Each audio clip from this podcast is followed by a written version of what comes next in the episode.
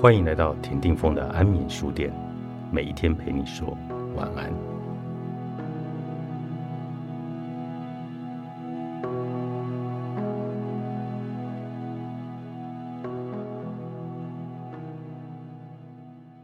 二零二零年适逢安宁照顾基金会三十周年，基金会在台北车站盛大举办了安宁影展的活动，我也很荣幸。受邀与小野老师一起担任《生生》的映后座谈讲者，《生生》是一部二零一七年的台湾电影，也是当年我很喜欢的电影。之前看的时候就觉得很好看，但没有太多的想法。几年后再看一次，深深觉得这部片非常适合当做安宁疗护的教材。《生生》的故事主轴很简单。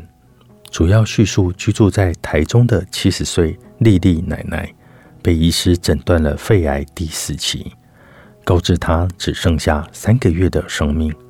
她选择不做化疗，想要做自己想做的事情。于是她去学夏威夷舞、画漫画、打撞球、开直播，诉说她这三个月每一天的体悟，变成了一个网红。最后在三个月后。在家安然的善终。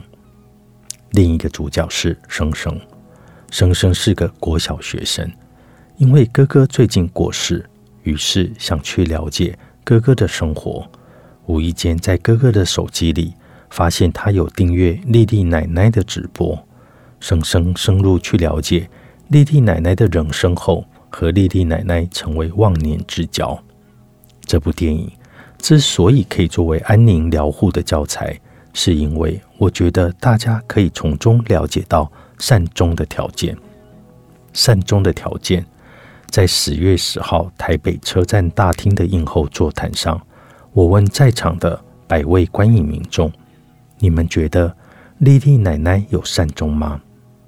绝大多数的朋友都点了头。我们在电影中看见丽丽奶奶善终的条件是。一对临终的医疗选择和生活方式做出了明确的决定，生命自主；二和家人沟通自己的想法；三完成未尽的心愿，活出自己的人生。第一个条件发生在丽丽奶奶得知自己只剩三个月的生命，医师和女儿都问她要不要化疗的时候，她很明确的表示。我不要化疗，我要回家，因而开展了接下来三个月的璀璨人生。但是在临床上，身为医师，常常看到两种不同的状况：不是病人无法做出决定，就是病人已经失去意识，说不出话来了。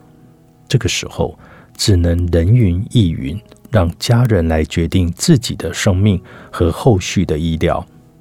病人受苦，家人也在辛苦。解决的方法是什么呢？其实就是预立安宁缓和意愿书以及预立医疗决定，事先写下在生命临终时希望得到的医疗和生活方式，让大家可以了解。但是有时候说了写了还不够，还必须跟身旁的人沟通想法。丽丽奶奶一定有告诉她的医生。我不要化疗，我要回家。你可以怎么协助我呢？于是医师开了吗啡贴片，让他回家时可以贴在身上，帮助他减缓疼痛与其他的症状。在片中，丽丽奶奶也把自己的想法告诉了女儿。尽管一开始沟通不太顺利，但是后来女儿也接受了，并进一步的协助妈妈得到想要的生活方式。妈妈希望一个人住，不要互相干涉。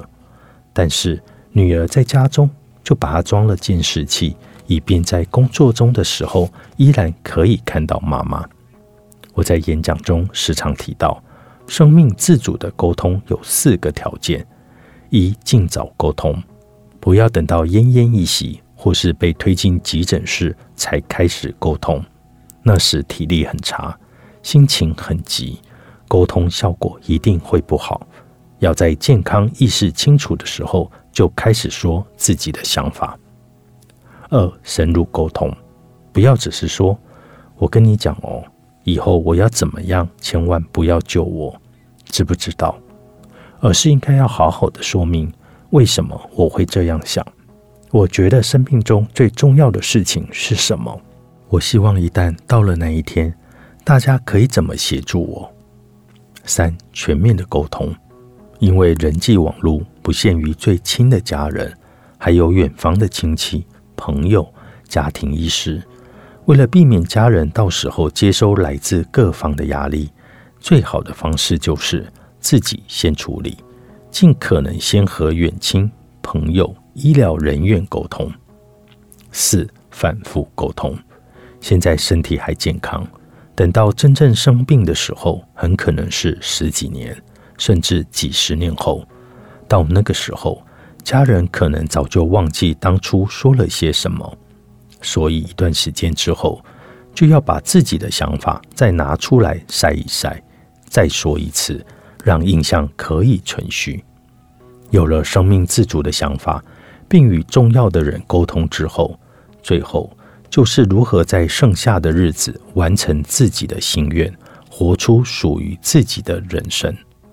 我很喜欢丽丽奶奶跳夏威夷舞的场景，她头上戴着花，衣服上的流苏随着身躯摇摆，搭配窗外映照下来的日光以及夏威夷的音乐，真的好美。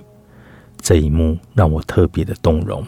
是丽丽奶奶对着镜头说：“老实说，我觉得我生病之后活得更精彩了。走过道谢、道歉，可以无憾道爱、道别。”作者朱伟明医师，上周出版。